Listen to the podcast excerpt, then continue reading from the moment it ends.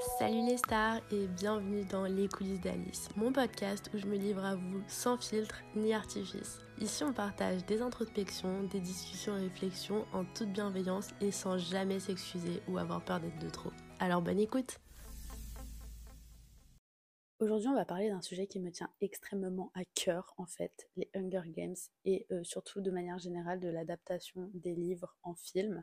Sauf que de base, je voulais faire un épisode plus généralisé sur les livres qui sont adaptés en film et de citer plusieurs exemples, etc. Sauf que rien que quand j'ai écrit pour les Hunger Games, j'avais carrément trop de trucs à dire et que j'avais demandé sur Insta des suggestions et en fait, j'en avais plein et je me suis dit, mais je vais pas réussir à tout caser dans un épisode. Donc, je pense que ce sera plutôt une saga d'épisodes. Ça rentre dans le thème. Et que là, je vais vraiment me concentrer sur euh, la saga Hunger Games, plus particulièrement sur la balade du serpent et de l'oiseau chanteur, parce que bah, c'est le dernier qui est sorti et que j'ai été le voir. Et j'avais envie de rentrer plus dans les détails. Alors, je préfère dire qu'il y aura des spoilers parce que j'ai pas envie de dire quelque chose et au final que pour moi, c'est pas un spoiler, mais que pour certaines personnes, c'est un spoiler. Donc, je vous recommande d'avoir été euh, voir le film parce que déjà il est génial en fait et surtout d'avoir lu le livre et du coup bah je vais également parler des Hunger Games de manière générale donc la, saga originale parce que bah j'ai tellement de trucs à dire et franchement je trouve ça trop cool et ça change un peu des épisodes mais comme j'aime bien parler de tout de manière générale, de trucs que j'ai vus, etc., bah, je me dis que ça peut être aussi intéressant. Donc déjà, pour parler de l'adaptation de livres en film de manière générale, moi personnellement, j'aime beaucoup. Je sais qu'il y a des gens qui sont pas trop fans parce qu'on a tout le temps la phrase « le livre est mieux ». Moi, la première. Mais en fait, bien sûr que le livre, je trouve que sera de manière générale toujours mieux que le film parce que quand tu as un livre, bah déjà le format est plus long et en plus tu as les pensées des personnages en direct live et tu peux pas forcément tout retranscrire dans le film. Tu peux retranscrire ça par des émotions, par une voix off, etc. Mais tu n'auras jamais le spectre de toutes les émotions du personnage aussi bien expliqué que dans un livre. Par contre, ce que j'aime énormément dans les adaptations, c'est de voir tout l'univers que tu as lu et les personnages également que tu as imaginé, le voir se retranscrire à l'écran. Je trouve ça tellement satisfaisant. Alors oui, bien sûr, des fois on peut être déçu parce que t'imaginer un personnage comme ça et au final l'acteur qu'ils ont choisi n'est pas le même. Ou t'imaginer une scène comme ça et au final elle n'est pas comme ça. Mais je trouve ça incroyable et je trouve que pour les Hunger Games ça se traduit vachement parce que genre c'est une chose de lire euh, les batailles, les lieux, etc.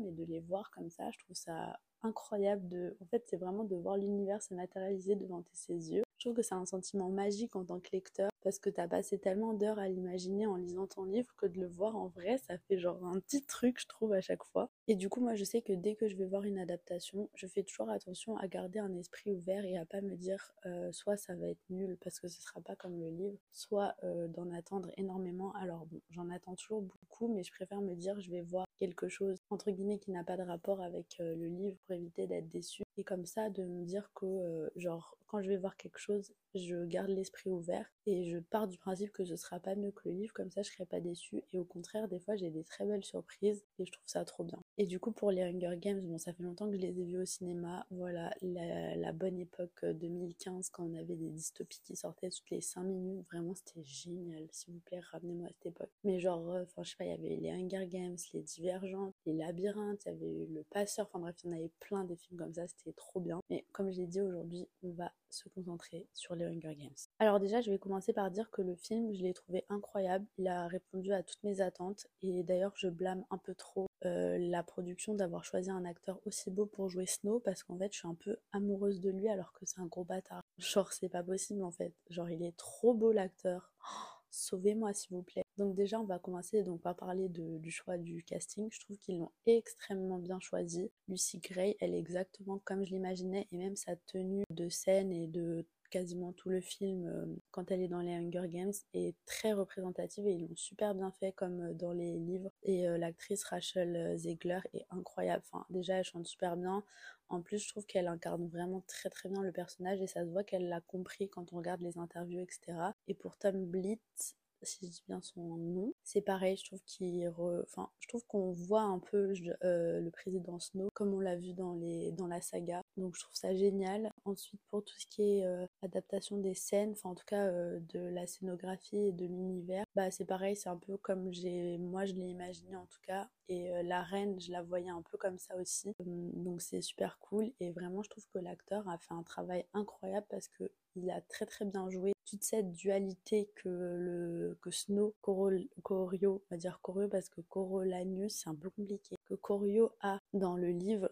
et du coup dans le film de aller sur le droit chemin ou euh, atteindre, enfin réaliser toutes ses ambitions et euh, vouloir euh, avoir le pouvoir à tout prix. Et je trouve qu'en fait il le traduit très bien dans son jeu d'acteur et dans tout ce qu'il a fait pour bah, l'interprétation en fait et genre on l'a tellement bien ressenti dans, le film alors que dans le livre bah forcément on avait toutes ces émotions donc c'était évident mais je trouve que c'était un jeu d'acteur devait être dur à interpréter justement pour tout retranscrire à l'écran et il l'a extrêmement bien fait Hunter Schlaffer déjà j'adore cette actrice mais en Tigris elle était géniale aussi malheureusement on l'a pas trop vue mais dans les livres non plus mais c'est un personnage que je trouve très intéressant et que j'ai adoré voir à l'écran et vraiment elle incarne une douceur euh, je la trouve géniale alors déjà, ce que j'ai adoré dans l'adaptation, c'est qu'ils ont gardé en fait la même structure que les livres, c'est-à-dire en trois parties. Et ça, je trouve ça super cool parce que bah, souvent les livres sont découpés et dans les Hunger Games aussi, et ils n'ont pas retranscrit dans la saga originelle, mais dans celle-ci, oui. Et je trouve ça super cool qu'il l'ait fait parce que genre ça sépare le film et en plus bah nous ça nous donne euh, un peu plus une idée de où on en est et qu'est-ce qui va se passer à ce moment-là et j'aime beaucoup ça. Je crois que je le vois pas très souvent dans les films, les parties comme ça, en tout cas dans les films que je regarde. Et euh, bah franchement j'ai adoré donc ça c'était cool. Ensuite j'ai été très surprise euh, du fait qu'ils mettent autant les chansons dans le enfin dans le film parce qu'en fait dans le livre donc Lucy Gray est une chanteuse et je me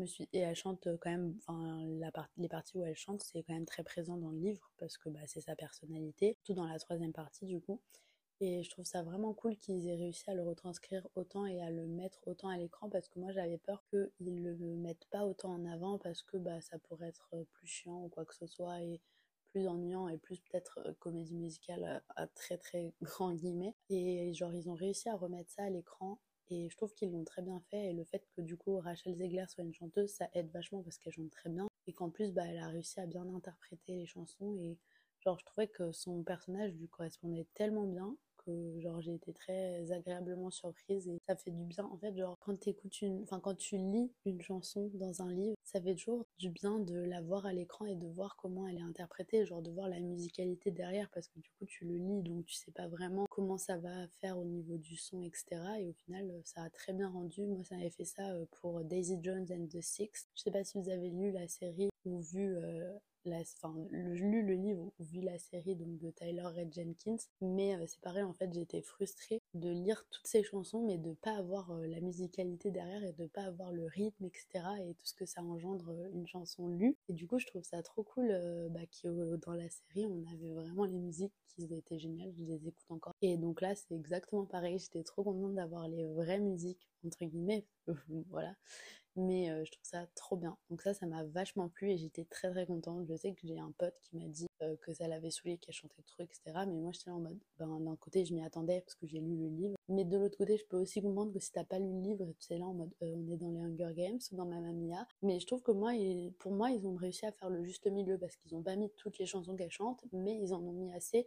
Et en plus, les chansons qu'ils ont mis, c'était du contexte. Par exemple, bah du coup là, c'est spoiler, mais ils ont mis la chanson qu'elle avait écrite pour Snow. Ils ont mis la chanson qu'elle avait écrite pour son ancien copain entre guillemets Billy Dune. Non, Billy Dune, c'est dans Daisy Jones aussi. Je sais plus comment il s'appelle, bref. Billy Duncan, bref, anyways. Et bien sûr, la fameuse euh, Hanging Tree chanson qui est un symbole des Hunger Games qu'ils ont remis et que j'ai adoré. Donc franchement, c'était trop cool. Et ouais, de manière générale, je trouve que l'adaptation est incroyable. Les visuels sont magnifiques. Genre, c'est tellement beau et c'est tellement bien réalisé et tout est bien fait. Moi, j'ai pas eu de moment long. Je sais que, entre guillemets, tu peux trouver une longueur dans le troisième paragraphe. Moi, ça m'a pas choqué, mais je peux l'entendre que ça peut faire long parce qu'en fait dans les deux premières parties t'as tellement d'action étant donné que bah voilà t'as tout ce qui est Hunger Games t'as toute la partie mentorat etc et la troisième partie est un peu plus lente mais elle est tellement nécessaire à l'histoire et c'est vraiment cette partie là en fait qui va fonder toute l'histoire que pour moi je l'ai pas trouvé longue. Donc pour rester sur le début, En fait, je trouve ça vraiment, je trouve que cette ce, livre est vraiment incroyable parce que bah, c'est hyper important, ça te donne un background sur les Hunger Games et sur en fait toute la complexité de ces jeux et surtout tu comprends le vrai fondement de pourquoi ils ont été mis en place et en fait, je trouve ça fou de voir au début que personne les regardait et que bah, les gens comme nous, en tant que téléspectateurs, quand on regarde la saga originelle, tu te dis mais pourquoi des gens regardent des enfants se faire tuer? Et en fait, là, de le voir et de justement qu'ils essayent d'inverser la psychologie et de dire bah, là, il n'y a personne qui les regarde, qu'est-ce qu'on fait pour que les gens regardent cette saga? Et bah, t'en fais un concours et t'en fais un, truc où les gens peuvent parier dessus, où ils, ont leurs favoris et ils disent j'ai envie que lui il gagne. Cette psychologie est hyper intéressante à regarder à l'écran, je trouve, et à lire également. Je trouve que bah pareil, ils l'ont très bien retranscrit. Et en fait, ce tome-là, je trouve, c'est tout ce qui rajoute en fait encore plus de complexité à cette saga qui est déjà très complète psychologiquement parlant. Mais en fait, t'as tout le fondement de la saga dans ce livre aussi. Je trouve ça ouf en fait, genre de voir qu'ils ont mis des enfants parce que même si c'est des mentors et qu'ils habitent au Capitole, c'est quand même des enfants qui coachent d'autres enfants pour gagner à la fin, mais aussi pour se tuer. De voir tout le début de ouais, on va faire des interviews, faut réussir à se vendre, faut réussir à faire ça. Je trouve ça génial. Et j'ai vu un TikTok qui disait que Lucy Gray c'était une performeur qui doit se battre pour gagner et que Katniss c'était une battante qui devait performer pour gagner. Et j'ai adoré cette parallèle. Donc voilà, je voulais la dire. En parlant de notre star Katniss, j'ai adoré toutes les références qu'ils ont faites et justement, je trouve qu'ils ont fait le bon dosage entre trop de références à la saga parce que ça peut être un peu redondant et entre guillemets la facilité à pas d'user de références. Et là, ils en ont fait quelques-unes que je pense euh, tu peux voir quand tu es vraiment très attaché à la saga, mais t'en as des évidentes comme quand elle dit il est trop tôt pour les Katniss. J'ai trouvé cette phrase incroyable parce que du coup, elle prend tout son sens quand tu dis qu'à ce moment-là, elle est trop tôt, mais qu'elle arrive à un moment donné et que genre, c'est pas juste, ouais, euh, les Katniss, euh, enfin, ce sera prêt à être mangé dans deux mois. Non, non, c'est que genre, de manière générale, la phrase a tout un autre sens en mode actuellement, c'est trop tôt pour Katniss, mais quand elle va éclore, ce sera bon. Et du coup, ça peut être interprété pour dans l'autre saga, il y aura une Katniss qui va venir tout réchanger dans les Hunger Games et refaire la donne. Et je trouve cette rêve, je la trouve très très belle, très incroyable. Donc ça, vraiment, ils l'ont trop bien faite. Maintenant, je vais un peu parler des trucs que j'aurais aimé qu'ils mettent, même si je trouve que cette adaptation, vraiment, elle est, je l'ai peut-être pas dit encore, mais je la trouve très très très très très très bien adaptée. Genre franchement, de tous les livres, et ces livres aussi, je trouve que c'est les livres qui ont été de cette euh, ère dystopie, c'est les livres qui ont été le mieux adaptés à l'écran. Euh, vraiment, ils ont mis tous les trucs importants, ils ont bien retranscrit les choses, etc. Et bah, ce film en particulier, je trouve que c'est un des mieux adaptés, je dirais. Je faudrait que je fasse un classement, mais je pense que celui-ci est genre dans le top 2. Genre vraiment, il est tellement bien adapté. Je pense que le 1 et lui, c'est les mieux adaptés. Mais il y a toujours des trucs où je me dis, j'aurais bien aimé qu'il y ait ça. Et donc, je vais vous dire ce que, j'aurais bien aimé. Donc, encore une fois, faut avoir vu, faut avoir lu pour comprendre. La scène où Clemencia met sa main dans les serpents et que voilà, tu te rends compte qu'en fait, elle n'a pas du tout écrit euh, la thèse que le docteur Goll avait demandé, qu'elle finit à l'hôpital. En fait, il y a toute une autre histoire après où elle, elle est à l'hôpital, elle délire. Genre, elle demande à Snope est-ce que ses parents sont allés la voir ou quoi que ce soit. Et genre, ça, ils l'ont pas trop ajouté d'un côté, je, me doute que ça aurait pas rajouté des trucs à l'intrigue, mais juste peut-être dire euh, ce qu'elle a ou un, peu plus euh, parler parce qu'en fait du coup elle finit juste à l'hôpital et on sait pas euh, ce qui se passe. Genre en tout cas voilà on sait qu'elle s'est fait mordre et c'est tout et on sait pas tout ce qui a engendré ces mordures de serpent. Donc ça j'aurais bien plus aimé qu'il le développe j'aurais aimé qu'il développe plus de manière générale l'histoire des gémoqueurs parce qu'en fait du coup on a appris qu'il y avait les gés bavards et qu'on sait euh, de parler Hunger Games qu'il y a les Gémoqueurs, mais en fait, les Gémoqueurs de base, c'est un croisement des Gés bavards et des oiseaux moqueurs. Et euh, dans toute la troisième partie du livre et du film, il passe un grand moment à traquer les jets et les jets moqueurs. Et on le voit un peu quand Snow fait l'enregistrement, mais c'est pas très développé, alors que je trouve que c'est quand même une partie un peu importante et j'aurais bien aimé qu'ils en parlent un peu plus et tout, d'avoir vraiment le gros background du jet moqueur. Après, je peux comprendre qu'ils ils en parlent déjà dans la saga de base, mais genre toute l'histoire de l'oiseau, j'aurais été trouvé ça intéressant en fait qu'ils le développent. Voilà c'est de mon point de vue. Et pour finir, j'aurais bien aimé euh, qu'il rajoute toute la scène du Hanging Tree, qu'il la développe un peu plus parce que je trouve que c'est aussi un des fondements de l'histoire. Et là, ils l'ont quand même fait de manière superficielle, enfin pas superficielle, mais ils ont pas été plus en profondeur. Après, pareil, je peux comprendre qu'il l'ait pas fait parce que ça aurait été long. En fait, cette troisième partie, c'est une des parties les plus importantes dans le livre. Mais comme j'ai dit, c'est entre guillemets la partie la plus lente parce qu'il est juste dans le district 12, il est pacificateur et il retrouve Lucy Gray. Et après, bah, genre, il euh, n'y a pas forcément plus d'action qui se passe que ça. C'est très psychologique et c'est tout lui qui prend conscience de il veut le pouvoir, qu'il veut pas rester là et qu'il est prêt à faire tout ce qu'il faut pour l'avoir. Mais en même temps, il y a toute cette dualité de il tombe amoureux de Lucy Gray. Est-ce qu'il a envie de rester avec elle? Est-ce qu'il aime plus elle que le pouvoir? C'est toute cette histoire et voilà. Donc, euh, genre, c'est pour ça que c'est plus lent, mais d'un côté, bah, psychologiquement, je trouve que c'est très important. Et ensuite, on va finir euh, du coup sur euh, ce film et ce livre aussi. J'ai adoré toute la partie où Lucy Gray dit qu'elle aime les serpents, mais qu'elle leur fait pas confiance. Parce qu'en fait, ça fait écho à la phrase qu'elle dira plus tard que pour elle, la confiance est plus importante que l'amour. Et en fait, je trouve que ça personnifie le fait que dans son histoire à elle, Snow, c'est comme un serpent, c'est qu'elle l'aime, mais qu'elle lui fait pas confiance et que, comme on le voit après, elle ne lui fera jamais confiance et qu'il lui a menti dès les débuts de leur relation. Et je trouve que c'est une très belle phrase, ça m'a beaucoup fait réfléchir quand elle dit l'amour, la confiance est plus important que l'amour. Et euh, une phrase que j'aurais aimé qu'ils mettent que je trouve très importante, c'est que dans le livre, elle dit le spectacle n'est pas fini tant que le gemme cœur n'a pas chanté. Et je trouve que ça aurait été un autre beau clin d'œil à Katniss, parce que du coup, Katniss, bah, c'est le gemme cœur, et au final, euh, bah, le spectacle actuellement, il n'est pas fini en effet, parce que le spectacle a duré longtemps jusqu'à ce que Katniss arrive, mais il sera fini uniquement quand elle, elle aura chanté. Et du coup, bah, je trouve que c'est une belle référence, et j'aurais bien aimé qu'il la mette. Et je vais revenir sur la toute fin, quand Dr. Gaulle demande à Snow qu'est-ce qu'il est, et qu'il répond un vainqueur parce que euh, moi je l'ai interprété. en gros, lui, depuis le début, il est en compétition en fait pour gagner le prix et euh, bah, surtout gagner les Hunger Games par son tribut, donc Lucy Gray. Et pour moi, c'est de cette manière-là qu'il le dit, je suis un vainqueur, parce que c'est lui qui a, entre guillemets, ben, comme s'il avait gagné le prix, qui a aussi gagné les Hunger Games et qui a surtout tout fait pour être un vainqueur, comme dans les Hunger Games, c'est-à-dire qu'il a dû tuer, euh, il a dû mentir, il a dû faire tout ce qui est pouvoir euh, être un performeur en fait, genre euh, se mettre sur le devant de la scène, etc.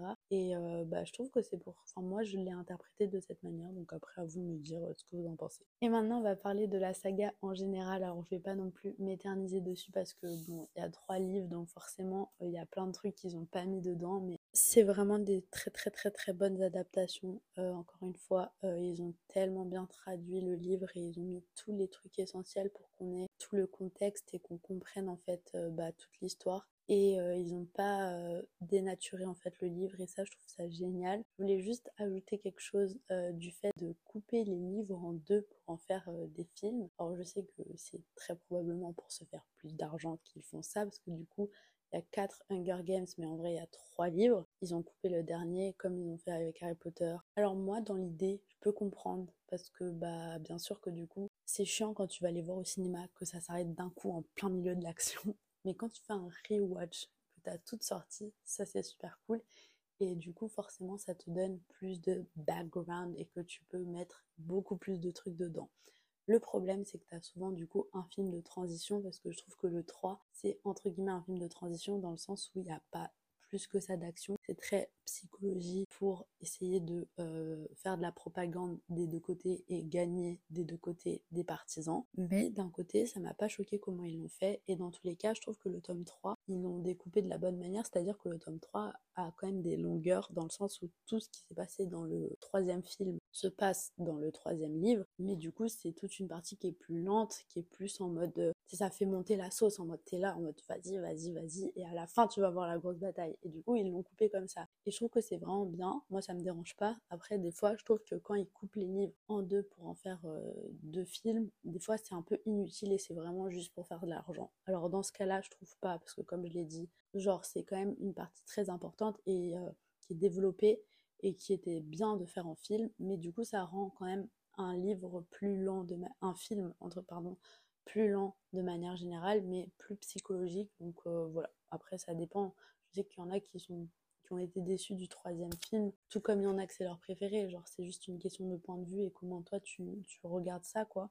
Mais euh, franchement, euh, moi je trouve ça très bien qu'il l'ait coupé et d'avoir pu mettre plus de contexte parce que je me dis que sinon toute l'histoire de la propagande aurait été trop rapide et genre on aurait enfin vous imaginez genre faire rassembler le troisième film et le troisième euh, et le quatrième et en faire qu'un seul genre il y aurait tellement de trucs à dire c'est pour ça qu'il faut lire les livres et d'ailleurs en parlant de livres du coup moi j'ai fait ma relecture des Hunger Games en cet été en juillet et en fait j'ai lu le deuxième en livre audio qui est disponible sur YouTube voilà, donc gratuitement. Et en fait, c'est la voix de l'actrice qui joue Katniss en français, fait le livre audio. Et du coup, j'ai adoré. Alors du coup, pour euh, la saga Hunger Games euh, classique, euh, je vais parler plus de ce que j'aurais aimé qu'ils ajoutent. Parce que, bah, comme j'ai dit, dans tous les cas, je trouve que c'est une très bonne adaptation et que, genre, je, je, l'adore telle qu'elle est et je lui donne un, un grand amour pour cette adaptation. Voilà, je l'aime trop. C'est une histoire géniale. Les personnages sont hyper attachants. Les acteurs sont extrêmement bien choisis. Genre Katniss, elle est, enfin Jennifer Lawrence, elle est parfaite en Katniss. Josh Hutcherson, il est parfait en Pita. Euh, l'acteur qui joue Mitch, c'est parfait. Enfin bref, genre je trouve que les acteurs ont été très très très très bien choisis. Ensuite, je trouve que pareil, tout ce qui est euh, scénographie a été très bien adapté. J'avais vraiment l'impression de voir ce que j'avais lu en vrai. Et ça, c'est ouf. Toute l'histoire, ils ont bien. Enfin, ouais, je trouve qu'ils ont très bien réussi l'adaptation. Donc voilà, après ça, c'est en tant que puriste et en tant que personne qui dit que les livres c'est toujours mieux que les films. Des trucs que j'aurais bien aimé qui développent plus parce que voilà, faut quand même le dire. Déjà, je trouve que la manière dont Katniss tombe amoureuse de Pita est pas assez développée, si je peux me permettre, surtout à cause du tome 2, entre guillemets, enfin à cause. C'est-à-dire qu'en fait, genre dans le tome 2, bah du coup tu la revois euh, après les Hunger Games où elle a gagné avec Pita, limite ils se parlent plus. Alors oui, c'est pareil euh, dans le livre, mais euh, du coup, comme en fait tous les livres sont écrits du point de vue de Katniss, déjà ça j'adore parce qu'en fait, genre Katniss, faut pas oublier que c'est une jeune fille de 16 ans et du coup, ces monologues internes, ils sont à mourir de rire. Genre vraiment, on dirait une ado. Genre un coup elle dit ça, puis le chapitre d'après elle est là en mode non en fait non. Et genre du coup tu sais ça, ça dans la manière dont elle pense et dont c'est écrit, tu comprends mieux que c'est une enfant de 16 ans qui a des problème euh, de love et qui euh, ne sait pas gérer sa colère. Et ça bah, c'est plus difficile à retranscrire dans les livres parce que encore une fois tout passe par l'émotion. Mais genre dis-toi que euh, dans le livre y a elle a un chapitre entier où elle parle des cils de Pita quand elle le regarde dormir quoi. Tout ça pour après aller voir Gail et dire ah je sais pas qui choisir pour vous dire et genre je trouve ça génial parce que du coup bah euh, tu vois que même si elle vit des trucs très durs ça reste quand même une ado et voilà donc euh, ça j'aime bien et je trouve que ces monologues internes sont très drôles entre guillemets et que bah, ça dans tous les cas ils auraient pas pu les retranscrire mais c'est génial. Après euh, Jennifer Lawrence le fait très bien retranscrit toute la rage de Katniss qu'elle a intérieurement contre le Capitole et tout le fait qu'elle sache pas choisir et voilà donc c'est super bien fait mais c'est vrai que ces monologues écrits sont très très bien. Moi j'adore. Et du coup je trouve que ouais toute la manière dont elle tombe amoureuse de Pita c'est pas assez représenté dans le sens où bah en fait elle est vachement dans la enfin dans le questionnement entre Pita et Gail que genre Pita elle le voit quasiment pas comme une option mais en fait elle se rend pas compte comme j'ai dit, elle a un livre, un chapitre où elle parle que de Cécile, juste parce qu'elle le regarde dormir et tu vois qu'elle s'en rend pas compte. Et du coup, bah, dans les livres, c'est plus interprété comme ça, en mode euh, petit à petit, elle pense à lui, etc. Mais sans s'en rendre forcément compte. Et en fait, elle se rend compte qu'il y a plein de moments où Pita, c'était sa seule lumière. Alors que Gail, il est plus en mode, ouais, euh, je veux savoir où on en est, je veux savoir si. Alors que Pita, c'est plus sa safe place. Et ça, je trouve que c'est mieux représenté dans le livre. Par exemple, surtout la fin. En fait, quand on se rend compte qu'elle choisit Pita, entre guillemets, qu'elle choisit, en tout cas qu'elle dit à Gail euh, qu'elle ne pourra plus jamais le revoir, euh, bah déjà, forcément, à cause de ce qui s'est passé avec sa sœur Prime et que le fait qu'il a littéralement aidé à faire des bombes pour tuer des enfants, dont sa sœur, quand même assez grave comme ça. En fait, genre, il y a tout un paragraphe, faudrait que je le retrouve, je vais vous le relire. Je me réveille de temps en temps en hurlant, assailli de visions, de mutations génétiques et d'enfants morts, mais ses bras sont toujours là pour me réconforter et il nuit ses lèvres quand j'éprouve de nouveau cette sensation brûlante qui s'était emparée de moi sur la plage. Je comprends que cela ne pouvait pas se terminer autrement, que pour survivre, je n'ai pas besoin de la flamme de Gale, nourrie de sa rage et de sa haine. Voilà. J'en ai déjà bien assez en moi. Ce qu'il me faut, c'est le pissenlit au printemps, le jaune vif qui évoque la renaissance plutôt que la destruction, la promesse que la vie continue en dépit de nos pertes, qu'elle peut m'être douce à nouveau. Pita est le seul à pouvoir m'offrir ça. Alors quand il me glisse à l'oreille, tu m'aimes réel ou pas réel, je réponds réel.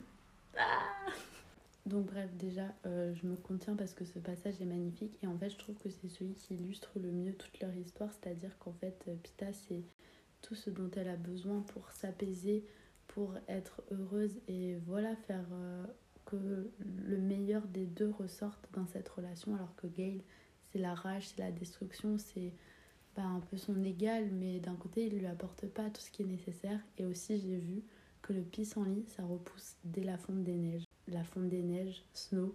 Y on tient quelque chose là. C'est fou quand même.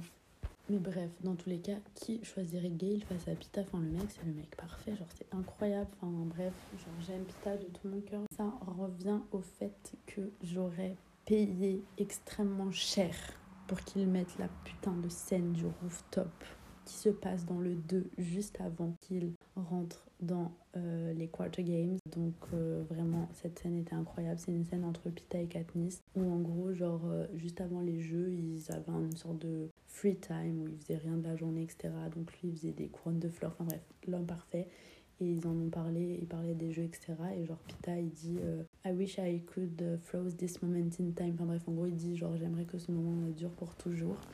Et Katniss, elle dit oui. Et du coup, lui, il est là en mode t'es d'accord? Et elle était là en mode oui. Et donc, c'est trop mignon. Genre, cette scène est trop chou.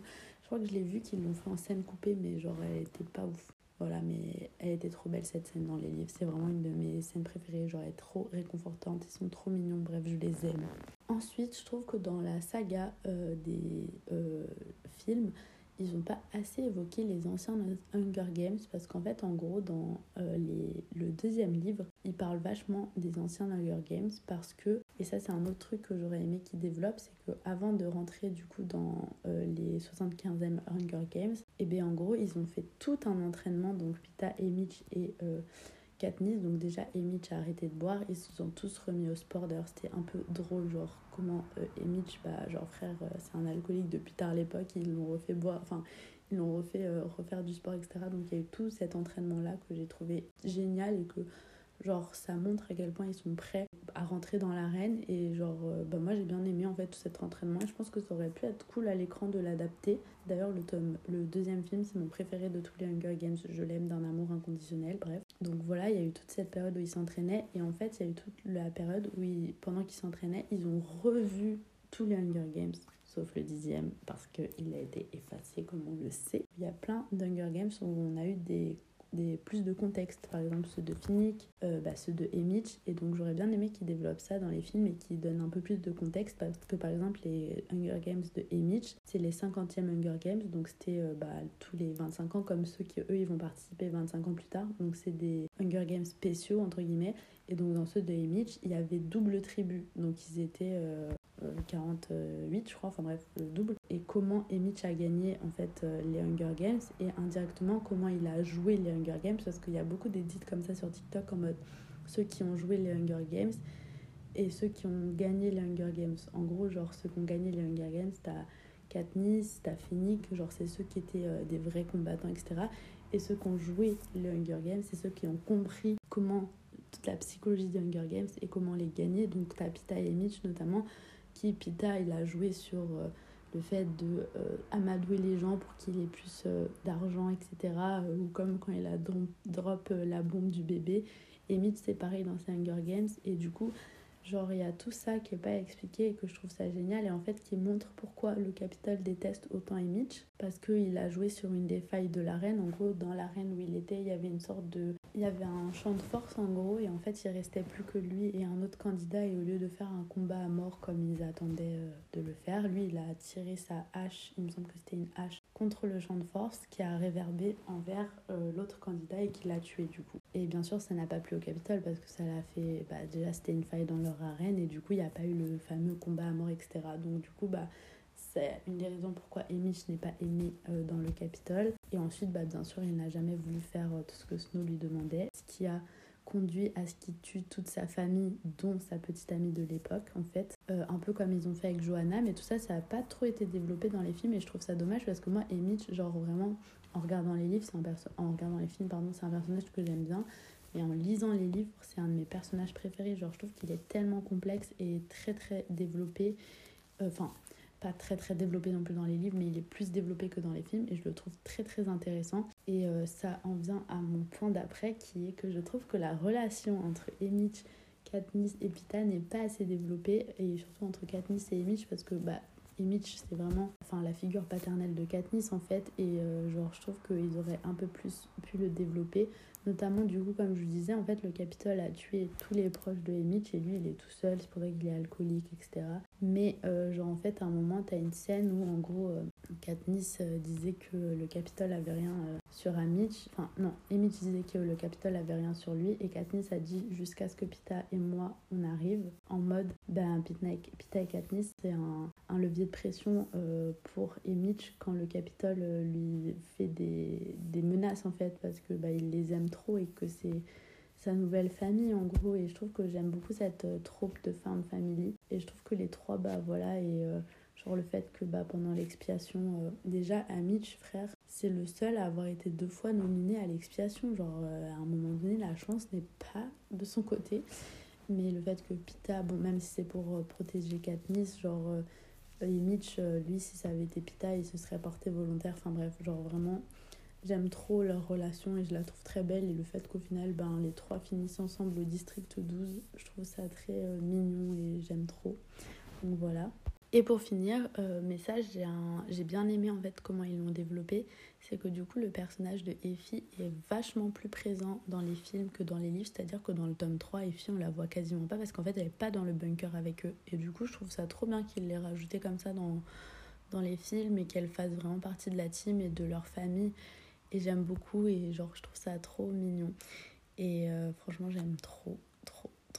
Et je pense que c'est à peu près tout ce que j'ai. Bon, je pense que après, euh, genre, je vais repenser à Vlad des trucs et tout, mais pour finir sur ça, je dirais que c'est une saga vraiment très, très, très bien développée elle est très chère à mon cœur. J'aime énormément les personnages, j'y suis trop attachée et genre, je, c'est un peu mon Roman Empire. Genre, j'y pense un peu trop souvent en mode. Euh, trouve que leur histoire est tellement triste. En fait, genre, c'est. je dis que c'est ma safe place cette saga, mais en fait, l'histoire est horrible. Genre, euh, fini qu'il est mort alors qu'il s'est fait euh, prostituer par euh, Snow et qu'il connaîtra jamais son fils. Johanna, est refinie seule. Ah oui, ça je voulais l'ajouter aussi. Je trouve qu'ils n'ont pas assez aussi développé euh, l'histoire avec Johanna, parce que Johanna a une histoire très triste, et en fait, elle aussi, je trouve qu'ils n'ont pas assez développé son trauma. Comme Pita, quand il a été capturé par le Capitole, Johanna, elle, elle aimait bien l'eau, etc. Et en fait, ils l'ont électrocuté, enfin, ils l'ont traumatisé avec l'eau comme levier de pression, c'est-à-dire que je sais pas, il lui disait un truc et ensuite il lui mettait de l'eau, donc ça lui faisait euh, développer euh, la peur de l'eau, bref. Et du coup, genre, euh, bah, elle est traumatisée par ça et genre, je trouve qu'ils n'ont pas assez développé tout son trauma à elle parce que c'est aussi ben, important que celui de Pita, par exemple. Comme Annie, on sait pas trop, dans les livres, on n'a pas plus d'infos non plus, mais je trouve ça dommage qu'ils aient pas assez développé ça. Et genre, le personnage de Johanna me fait énormément de peine parce que j'ai l'impression qu'elle aura jamais. elle a pas eu de fin heureuse en fait, Bichette. Et du coup, voilà. Et en fait, c'est pareil, genre en gros, quand ils sont dans, dans le bunker, dans le district 13, bah, Katniss et Johanna, elles sont un peu en mode au fond du gouffre. Euh, genre, Katniss, elle est accro à la morphine, Johanna, c'est pareil, etc. Et en fait, ils leur font toute une sorte de training pour pouvoir euh, participer aux opérations et à la propagande. Et du coup, bah, je trouve ça, ça aurait été intéressant qu'ils le montrent comment elles se sont remises en forme, etc. Après, je peux comprendre qu'il l'ait pas fait aussi parce que je pense que ça aurait cassé un peu l'image de Katniss euh, de la voir aussi bas. Mais du coup, dans les livres, je trouve ça intéressant et ça ajoute encore plus de profondeur euh, à, son personnage et on s'attache encore plus à elle. En tout cas, moi, je l'aime de tout mon cœur. Comme j'aime Pita, comme j'aime Mitch, je les aime. Et voilà, j'ai énormément parlé. Moi, j'ai qui gna ça va être un épisode court, mon cul, ouais. Mais là, du coup, on va partir, passer à la partie où vous allez me prendre pour une grosse folle. C'est-à-dire que savez, c'est la partie où je choisis une chanson qui décrit euh, l'épisode, etc. Alors moi, carrément, j'ai fait une analyse euh, de pourquoi Taylor Swift a écrit The Great War sur Pita et Katniss. C'est bon pour vous ou pas? Genre, sachant que je n'ai même pas eu à le préparer, je l'avais déjà faite moi dans un petit carnet. Je me suis dit, allez hop, c'est parti, je fais ça. La prison. Et du coup, bah, genre, c'est pas une chanson qui décrit l'épisode, mais indirectement si. Donc, je vais analyser toutes les phrases de The Great War qui m'ont fait penser à Pita et Katniss. Donc, euh, c'est pas dans l'ordre parce que je l'ai écrit il y a longtemps, donc je l'ai juste gardé. Mais c'est un jour où je m'en rappelle, je sais pas, je m'ennuyais, je me suis dit, mais en fait, The Great War, c'est euh, Pita et Katniss dans les Hunger Games. Donc euh, c'est parti. Mais en gros, elle dit I, vowed I will always be yours. Donc j'ai promis que je serai toujours à toi. Et donc ça, pour moi, je l'ai interprété en mode pour Pita, il est real et not real always. Genre, tu sais, quand il dit tu m'aimes, vrai ou pas vrai, vrai, voilà. Ensuite, il y a un moment où elle dit I really thought I've lost you. Donc, je pensais vraiment que je t'avais perdu. Donc, ça, c'est pour euh, Everlark. Donc, euh, Pita et Katniss, je pense, parce que, bah, genre, Katniss a vraiment pensé qu'elle avait perdu Pita. Et, bah, Pita euh, pensait qu'il avait perdu Katniss parce qu'il ne s'en rappelait pas, en fait, qu'il l'avait aimé. D'ailleurs, je voulais ajouter un truc de ouf. ça m'a fait penser à ça, c'est que je trouve que ça me fait tellement de la peine l'histoire de Pita parce qu'en gros, dans le premier tome, j'aurais dit qu'il a pas envie que les jeux le change. Et en fait, genre le fait que euh, bah, le Capitole l'ait complètement euh, massacré euh, mentalement parlant et qu'il l'ait brisé, et ben en fait ils ont fait tout ce qu'ils avaient toujours eu peur qu'ils fassent, mais pas dans les jeux, ils l'ont fait hors des jeux. Et je trouve que ça me brise le cœur rien que de penser à ça, je vous jure, c'est horrible. Bref. Ensuite, dans la chanson, il y a We Can Plant a Memory Garden, donc on peut planter un, un jardin pour se rappeler, quoi, pour se commémorer. Et du coup, ça me fait penser à Campita a acheté, enfin acheté, non, on n'achète pas les trucs dans Games, a ramené euh, des primroses pour euh, Katniss en mémoire de sa sœur et que du coup ils les ont plantés ensemble ben, dans leur maison, enfin en face de leur maison. Je trouve que cette phrase elle est très bien. Ensuite, il y a My hand was the one you reached for. Donc ma main est celle que tu as attrapée. Et donc ça, ça m'a fait penser à quand ils sont dans les chars, euh, dans le premier tome, mais aussi du coup dans le deuxième. Mais premièrement dans les premiers tomes, parce que dans le deuxième c'était plus scénarisé.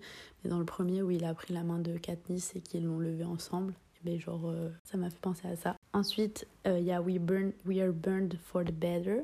Donc ça, ça fait, je trouve que ça fait directement référence à Katniss parce que c'est la fille du feu et qu'en plus, ben, ils sont prêts à la sacrifier et à sacrifier des gens de manière générale pour le meilleur, c'est-à-dire pour un monde en paix. Ensuite, on a Telling me to punish you for things you never did, donc euh, te, punir pour les choses que tu n'as jamais faites. Donc ça, pour moi, ça fait directement référence. Enfin, je dis ça en mode, elle l'a vraiment écrite pour eux, hein, mais pour moi, oui. Hein. Genre, je suis sûre qu'elle y a pensé à eux, c'est obligé. Bref, qui me dit de te punir pour des choses que tu n'as jamais faites. Donc, euh, genre Pita qui essaye de, de indirectement tuer Katniss euh, en pensant qu'il l'a fait parce qu'il est complètement matrixé par le Capitole. Donc, en essayant de la tuer pour les choses qu'elle n'a pas faites, vu que genre le Capitole est juste rentré dans sa tête. Bref, c'est génial. Ensuite, c'est Diesel is desire, you were playing with fire. Donc, encore une fois, référence Euh, enfin, j'ai pas fait la traduction chiant. Mais le diesel était le désir, tu jouais avec le feu. Donc en mode euh, bah, fille du feu, référence à Katniss. Enfin, vous avez compris quoi. Genre. Et en plus, je trouve que ça fait grave référence à quand Katniss dit But if we burn, you burn with us. Et quand elle dit genre euh, Fire is catching. Genre quand elle dit à Snow. ouais, bref, vous avez compris. Genre en mode si on brûle, vous brûlez avec nous. Genre c'est la phrase iconique de Katniss. Et je trouve que c'est un peu ça en mode de Snow, il a grave joué avec le feu avec elle, au final il s'est brûlé, il est die. Over Snow, dégage, même si t'étais très beau quand t'étais jeune. Ensuite, It was war, it wasn't fair, donc c'était la guerre, ce n'était pas juste. Ben, pour tout le monde, je pense que c'est évident pourquoi cette phrase, genre en mode, bah, les pauvres, déjà tous les enfants qui ont été sacrifiés au nom de cette ancienne guerre et tous les gens qui sont prêts à sacrifier et qu'ils ont sacrifié, comme la sœur de Katniss pour la guerre, ce n'est pas juste. Voilà. Ensuite, il y a une phrase, c'est Spinless in my tomb of silence. Et alors, elle peut être interprétée, euh, euh, pardon, la traduction, c'est faible dans ma tombe de silence. Donc, je trouve qu'elle peut être interprétée pour euh, Pita en mode toutes les pensées qu'il a suite à avoir été matrixé par le Capitole. Mais moi, je l'ai plus aussi attribué à Finnick. Parce qu'en gros, dans le 13, euh, avec euh, Katniss, il parlait plus. Enfin, genre, il, il disait plus de mots bah, à cause de ce qui s'est passé euh, et qu'ils ont capturé sa femme. Et du coup, je trouve que ça, ça va bien avec ça parce qu'en plus, il y a une autre phrase dans, dans la chanson qui dit Screaming from a, a, crypt. Donc, en train de crier depuis une crypte, quoi. Donc, ça fait bien référence au bunker dans le 13 et que du coup ils sont un peu tous les deux emmurés dans ce silence de perte d'un proche. En fait après genre j'ai plein de références dans cette chanson. Je trouve qui correspondent à d'autres personnages. Par exemple il y a une autre partie euh, qui dit I drew curtains closed, drank my poison all alone donc j'ai fermé les rideaux, j'ai bu mon poison toute seule. Et du coup ça ça m'a fait penser à Emmett parce qu'il est alcoolique et qu'il boit. Voilà. Ensuite il y a une phrase qui dit Sucker punching walls, cursed you as I sleep talk Donc là est terrible ce soir. Donc c'est des coups de poing dans les murs, je te maudissais dans mon sommeil. Et donc je pense que c'est aussi référence à Katniss parce qu'elle fait énormément de cauchemars donc euh, bah, sur euh, le Capitole et sur ce qu'ils ont dû lui, enfin ce qu'ils lui ont fait subir. Donc là, c'est plus en mode elle maudit Snow. Et ensuite, il y a You Said I Have to Trust More Freely. Je pense qu'au final, j'aurais dû faire toute la chanson, hein, mais tu disais que je devais faire plus confiance plus librement. Bah, ça, c'est tout ce que tout le monde disait à Katniss en mode qu'elle était un peu trop renfermée, etc., qu'elle devrait plus s'ouvrir. Et enfin, la dernière phrase, c'est Somewhere in the haze, God sensed I've been betrayed. Donc, quelque part dans la brume, j'ai eu le sentiment d'être trahi. Donc, là, pour moi, c'est directement référence à Coin et Gail qui, bah, surtout Gail, qui ont traduit Katniss en fait. Euh, en fait, il y a plein d'autres phrases, donc je continue. That was the night. J'avais pas vu que c'était une, une feuille à double sens, je l'avais carrément zappé. Mais That was the night I nearly lost you. I really thought I've lost you. Et pour moi, là, c'est Katniss quand elle pense que Pita est mort et que du coup Finnick euh, doit lui faire du bouche à bouche pour le réanimer, et aussi la fois où elle se rend compte qu'ils ont abandonné euh, Pita au Capitole. Donc j'aurais pensé vraiment qu'elle l'avait perdu dans les deux cas. Et du coup, bah, à la fin, euh, Cause we survived the Great War, on a survécu à la Grande Guerre. Et comme j'avais déjà dit avant, I will always be yours, cause we survived the Great War. Je serai toujours à toi parce qu'on a survécu la Grande Guerre en mode Katniss, elle sera toujours à Pita et Pita il sera toujours à Katniss en fait parce que c'est les sangs de la veine et que je les aime trop et que j'ai mes bébés d'amour et qu'ils ont survécu un truc traumatisant et qui seront jamais les mêmes. Ça aussi, en fait, je vous jure, c'est mon Roman Empire. Genre, je pense Hunger Games un peu trop souvent pour ma santé mentale, mais je me dis, ce sera jamais les mêmes et ils ont été tellement abîmés par la guerre que, genre, même leur vie, même si, genre, il n'y a plus toutes ces histoires de Hunger Games et tout, genre, ils sont trop mal les pauvres et ça me brise le cœur pour eux parce que je les aime d'un amour inconditionnel. Mais je vais arrêter cet épisode maintenant. Voilà, c'est bon pour vous. J'espère que ça vous a plu. J'ai extrêmement miaulé. Euh... Ça va faire bientôt une heure, c'est très grave ce qui se passe. Mais moi j'ai adoré. Franchement, je suis trop une fan girl. Donc moi, tu me demandes de parler d'un truc comme ça, mais je peux te faire. Euh, j'aurais pu encore parler pendant des heures. Hein. je vous préviens. J'espère quand même que l'épisode vous a plu. D'ailleurs, en fait, euh, genre ça guérit un peu mon enfant intérieur entre guillemets parce qu'en fait, quand j'étais petite, je faisais des. Enfin petite, j'avais 15 ans. Mais ça fait 10 ans donc euh, j'étais petite en fait. Oh là là, je, suis encore une fois très vieille. On a rappel que je suis trop vieille pour DiCaprio. Mais bref, je faisais des vidéos sur les livres, etc. Et je me rappelle que j'avais fait une vidéo sur un livre, un film, on en parle. C'était le, titre. Et j'avais parlé des Hunger Games. Et le fait que je refasse ça 10 ans après, aïe aïe aïe, en version podcast, genre je sais pas, je trouve ça trop mignon. Je me dis waouh, quel chemin on a parcouru. Mais du coup, bah voilà. En tout cas, j'espère euh, que bah, ça vous a plu, comme je l'ai déjà dit en fait. Et je vous retrouve la semaine prochaine pour un prochain épisode. Je vous fais des gros bisous, mes stars. Bye!